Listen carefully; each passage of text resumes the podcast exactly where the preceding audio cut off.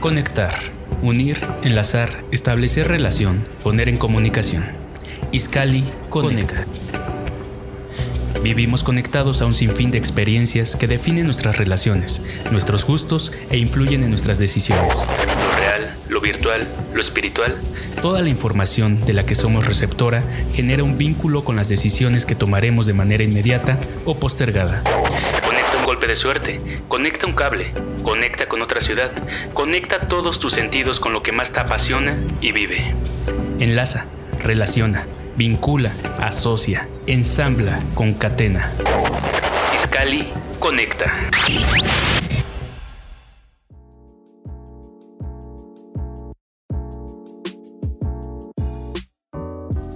Iniciamos.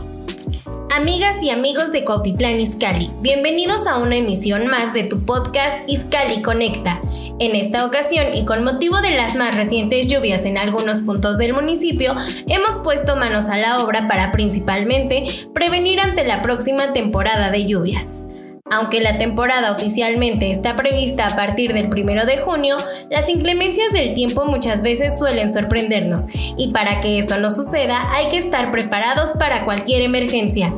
Es importante recordar, no olvidar y en su caso saber que más del 70% del territorio escalense es inundable y en temporada de lluvias los focos rojos se prenden por posibles inundaciones en colonias como la Unidad Habitacional Niños Héroes, Cofradía, Atlanta, Ejidal San Isidro, San Antonio, Infonavit Norte, Rinconada San Miguel, Jardines de San Miguel, San José Huilango, entre otras prácticamente en todo rastro de civilización dentro del municipio, sin mencionar las arterias principales de vialidad que provocan un tránsito pesado, muy, muy pesado. Con información de la Comisión del Agua del Estado de México, podemos definir que las inundaciones son eventos naturales y recurrentes que se presentan frecuentemente en ríos y zonas susceptibles de inundación. Su origen se debe a la presencia de lluvias continuas o intensas que sobrepasan la capacidad de absorción de los suelos y la capacidad de conducción de los ríos, provocando que el agua excedente invada lugares donde no la hay. Continuando con la información, la problemática de inundaciones es contradictoria,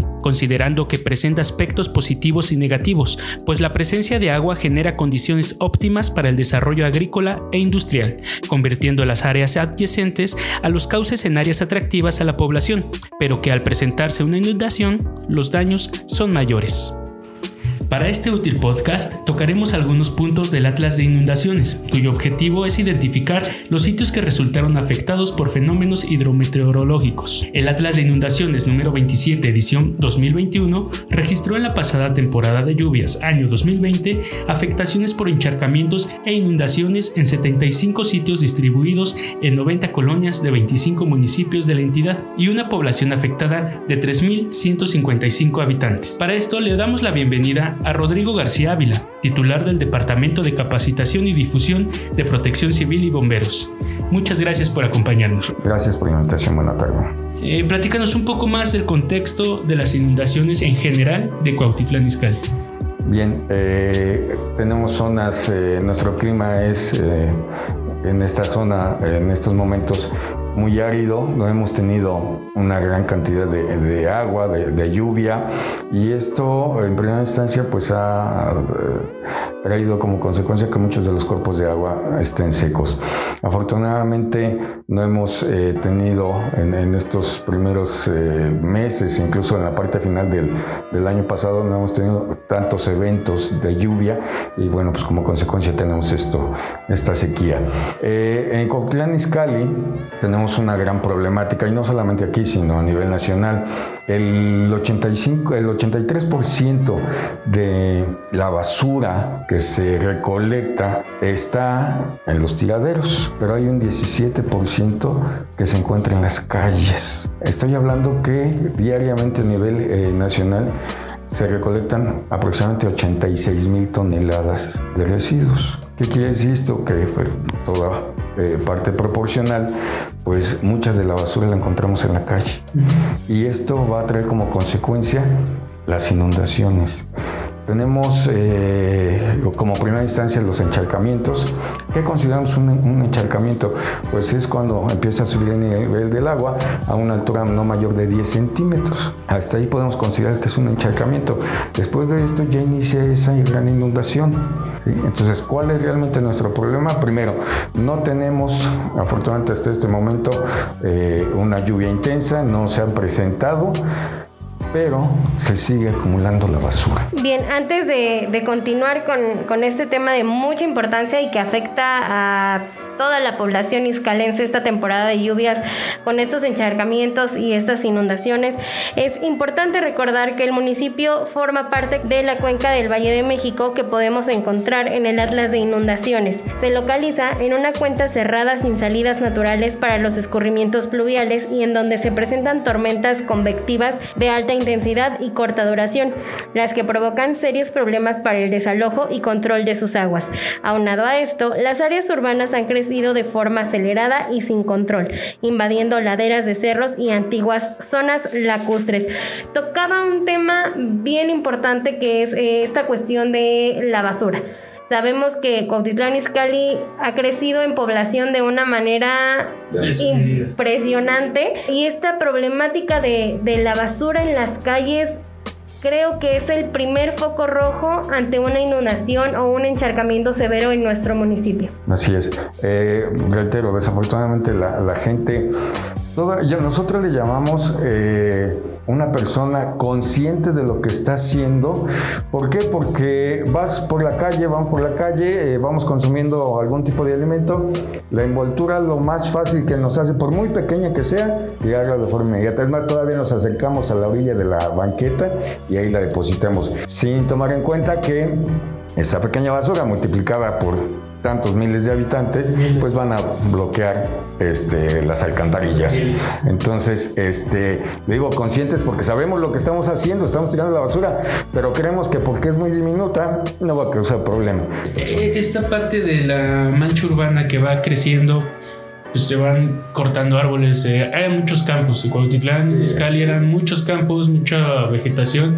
Al poner tantas unidades, cómo también afecta. Sí, la, deforestación es tremenda y lo acabamos de vivir, eh, sobre todo en esta época en la zona de, del lago de Guadalupe. Eh, los fraccionadores están prendiendo ese bosque, es decir, están, quieren limpiar toda esa zona y lo que hacen es prenderle sin tomar en consideración a los habitantes que ya se encuentran ahí, el daño a la naturaleza que están creando. Eh, la semana anterior tuvimos incendios ahí en esa zona, tres días, en Camprestre y, la, y parte de la floresta. Entonces, este, sin medida están incendiando, pero no solamente es eh, el fraccionar, sino el daño ecológico que están causando a esta zona. están eh, eh, desertificando esa zona y obviamente ya no va a haber forma de que exista la captación de agua. ¿Por qué? Pues porque ya viene la construcción, ¿no? Le surge construir. Por ejemplo, durante la temporada de lluvias del 2020, la cuenca del Valle de México, es, cuenca del Valle de México Pánuco, así se llama, registró afectaciones eh, por encharcamientos e inundaciones en 63 sitios de 16 municipios que conforman esta cuenca, este, con una superficie de 2.05 kilómetros cuadrados y una población afectada de 1.875 habitantes coméntanos algo que nos puedas contar, que digas, mira, viví en este año esta inundación y la gente se le estaba viendo dura. He tenido la oportunidad no solamente de estar aquí en este ayuntamiento, sino eh, a nivel estado. Y la verdad es que es impresionante ver cómo la fuerza de la naturaleza es implacable.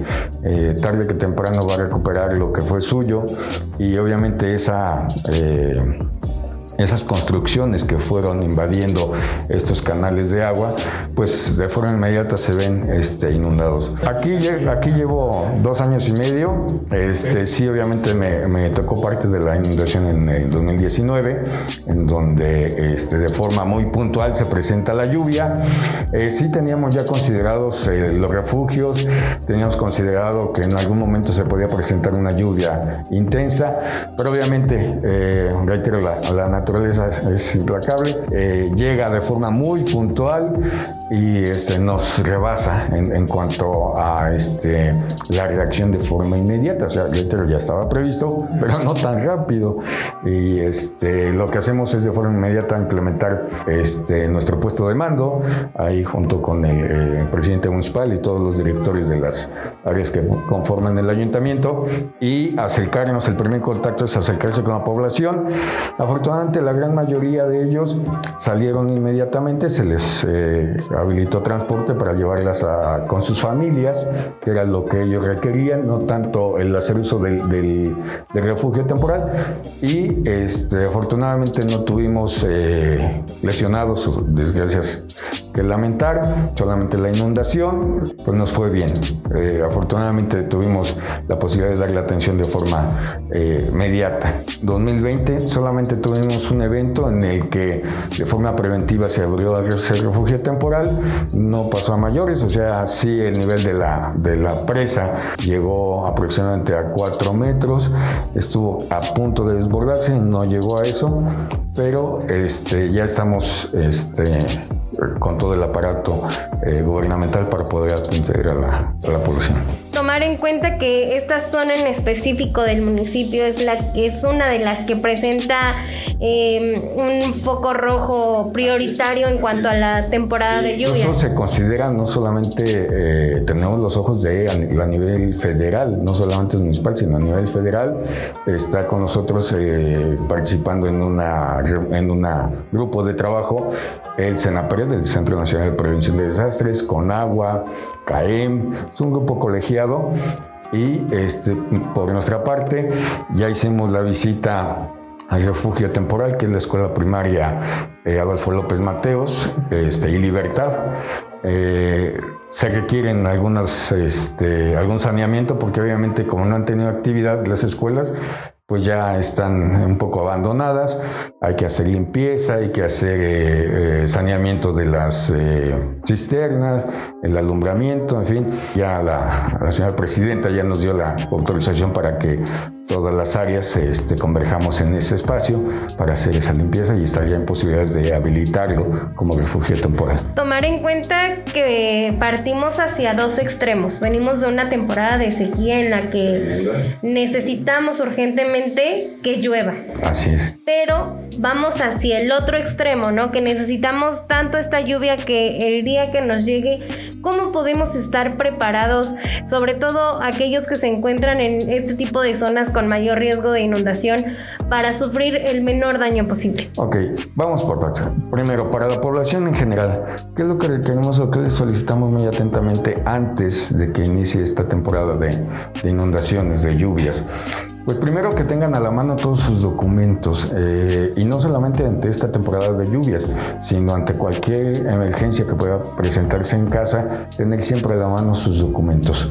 Obviamente con el tema de las lluvias, que sea de preferencia dentro de una bolsa de plástico, de algo este, impermeable, que eh, le llamamos una, una mochila de emergencia, que tengan también eh, alimento no perecedero, que tengan una lámpara, que tengan un, radio con baterías extra, que tengan este, a la mano, eh, si no tienen la posibilidad, a lo mejor un abrelatas para, para esto, en fin, que tengan eh, agua embotellada, todo esto con el fin de que en el momento en que se presente esta inundación, pues tengan la posibilidad de salir no solo al refugio temporal, sino tal vez con sus familiares. Eso sería en forma general en la prevención. Obviamente tienen que estar bien enterados de lo que está sucediendo, ya sea a través de los eh, medios móviles, de, las redes sociales, de la radio, de la televisión, que estén enterados de qué está sucediendo. Si ya lo han vivido una vez o dos veces, porque bueno, esa, esa región, ese lugar, la presa del ángulo, es cada año? Cada año se presenta, pero eh, nos hemos dado cuenta, al menos en este tiempo que llevo aquí, que la gente sí está consciente de ese, de ese evento, de su entorno, pero cuando llega uno de dos, o lo minimiza y se ve desbordado, ¿sí? y, es cuando ya requiere el apoyo, o da la primera pauta y sale de forma inmediata. ¿Sí? Eh, tenemos esos dos casos. Entonces, eh, mucha de la gente ya se acostumbró a este. Ese es el problema, que la gente ya se acostumbra a que año tras año se desborda la presa, año tras año sufren daños en su vivienda y año tras año lo que piden es el apoyo del gobierno. Con, con, todo respeto, pero viene en el Atlas de Inundaciones. El antes, antes, antes es no compres o construyas en zonas bajas o cerca de los. Sí, claro. Es el antes, pero, pero bueno. esa, zona de la presa es, todavía está en, veremos, están en litigio. Hay una mesa jurídica específicamente creada para eso, para determinar si es. los usos de suelo. Así es, y, y saber si ese predio es privado o es público. Todavía tenemos esa problemática. Y, y precisamente tocando este punto de decir, bueno, ya están ahí. O sea, ya no podemos hacer nada.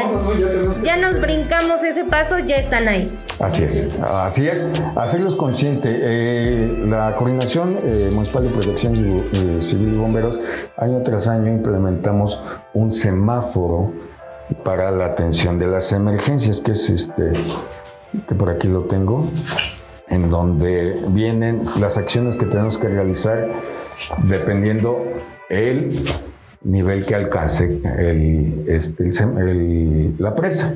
De acuerdo al cómo va elevándose el nivel, es el grado y son las acciones que vamos a implementar cada una de las dependencias inmersas en este programa. Este es el de este año, ¿es correcto? En, la fase preventiva, no, déjenme terminar. La fase preventiva, lo que estamos haciendo es dar a conocer a la población este semáforo, pero también estamos eh, colocando las rutas de evacuación. De acuerdo a los mapas, al mapa que tenemos en esa zona específica, ya tenemos ubicados donde van esas rutas de evacuación. Reitero, no solamente es este año, sino en los años anteriores. Y eh, vamos reforzando, vamos visualizando cuáles están en condiciones para eh, todavía cumplir con el objetivo de, informar, las que no están siendo retiradas y, este, vuelto a colocar. Lo más importante es que la población las identifique, que, les, que, les, hagamos llegar información y el semáforo. Eso es lo más importante, que la población esté al tanto siempre a través de los medios de comunicación de cómo va fluyendo ese nivel. Esto, eh, obviamente, eh, no todos se informan eh, a través de estos medios. Lo que hacemos es utilizar a los delegados y a los COPASI para que ellos, a través de, de, los diversos grupos que tenemos, hagan llegar la información a su población. Este, con, este conocimiento les puede salvar incluso la vida vida más allá de sus bienes. Lo más importante es la vida. Aquí no me interesan los bienes. Yo no voy a cuidar sus bienes. Yo lo que quiero es proteger su vida, eh, hacerles eh, ver que ya es inminente el riesgo, que va elevándose este nivel y que en un momento dado lo que necesitamos es que se retiren de la zona. Obviamente también eh, lo que hacemos es colocar costalera para hacer el desvío de todo este nivel de agua que va en descenso. Entonces, este, eso es lo que trabajamos para poder mediar un poquito ese nivel de riesgo. Amiga y amigo iscalense, este podcast estará dividido en dos partes debido a su gran importancia. Les adelantamos que en la segunda parte hablaremos del semáforo de riesgo en la presa El Ángulo y cómo actuar ante una emergencia. Nos escuchamos el próximo viernes en Iscali Conecta. Conectar. Enlazar entre sí aparatos o sistemas de forma que entre ellos pueda fluir algo material o inmaterial, como agua, energía, señales y más. De esta manera nuestro enlace se interrumpe. Iscali Conecta. Te espera en la próxima emisión.